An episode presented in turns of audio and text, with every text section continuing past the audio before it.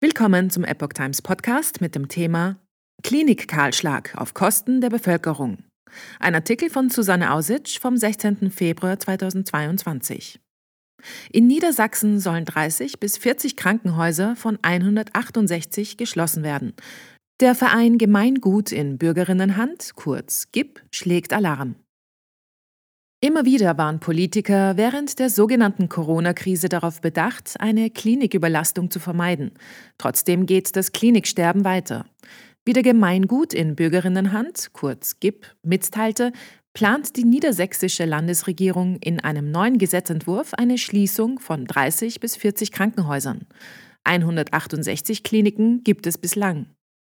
Durch dieses Vorhaben wird eine wohnortnahe klinische Versorgung gefährdet, kritisiert der GIP und wandte sich in zwei offenen Briefen an Niedersachsens Ministerpräsident Stefan Weil und Gesundheitsministerin Daniela Behrens.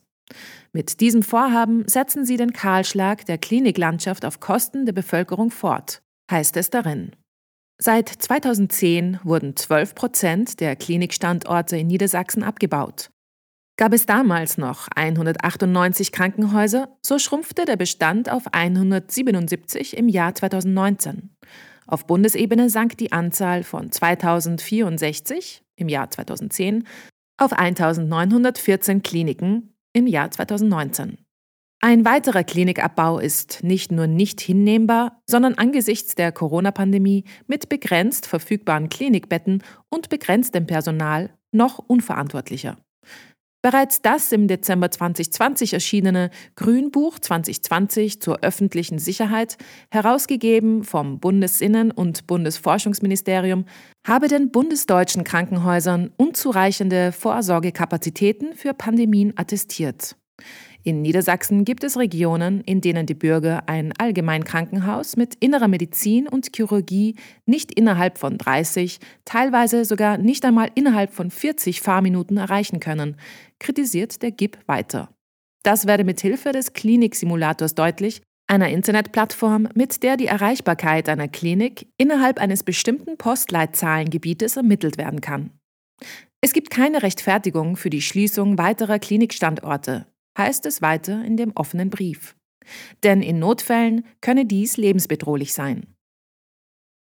Petition gegen Klinikschließungen. Nicht nur auf Landes-, sondern auch auf Bundesebene soll das Kliniksterben verhindert werden. Dafür hat der GIP eine Petition gestartet, die noch bis zum 21. Februar läuft. Mit der Corona-Epidemie ist offensichtlich geworden, was passieren kann, wenn massenweise Kliniken geschlossen, Krankenhausbetten abgebaut und öffentliche Kliniken von privaten Konzernen übernommen werden, heißt es in der Petition, die sich an den Bundesgesundheitsminister richtet. Sicher waren sie genau wie wir sehr erleichtert, dass die Vorschläge der Bertelsmann Stiftung, die Zahl der Krankenhäuser um zwei Drittel zu reduzieren, noch nicht umgesetzt waren. Die Krise sei allerdings noch nicht vorbei. Die Schließung von Krankenhäusern werde vom Bund mit vielen Steuergeldern gefördert. Und ausgerechnet jetzt seien die Kliniken, die unter Höchstlast Corona-Patienten versorgt haben, von der Insolvenz bedroht. Der GIP schlägt vor, dass diese Kliniken vom Staat aufgefangen und ihr weiter Betrieb öffentlich abgesichert wird. Zudem müsse eine Förderung von Schließungen über den Krankenhausstrukturfonds sofort gestoppt werden. Als weitere Maßnahme müsse das Personal in den Kliniken aufgestockt sowie die Bezahlung und Arbeitsbedingungen verbessert werden, damit eine Überlastung verhindert und Abwanderung reduziert werden kann. Und auch in der Abrechnung soll sich etwas ändern.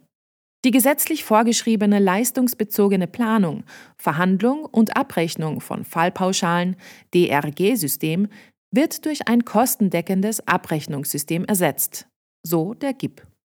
Daneben sollen Krankenhäuser in Zentren und auch auf dem Land mit ausreichend Intensiv- und Isolierstationen, Beatmungseinheiten und Schutzkleidung ausgestattet werden, sodass sie für neue Belastungsspitzen vorbereitet sind. In unterversorgten Regionen soll die Anzahl von Betten, Geburtsstationen und dergleichen durch Förderung der öffentlichen Kliniken auf das notwendige Maß angehoben werden. Am 22. Februar sollen die gesammelten Unterschriften an Bundesgesundheitsminister Karl Lauterbach von der SPD im Ministerium übergeben werden. Nach Auskunft des GIP kann die Aktion noch bis zum 21. Februar unterstützt werden.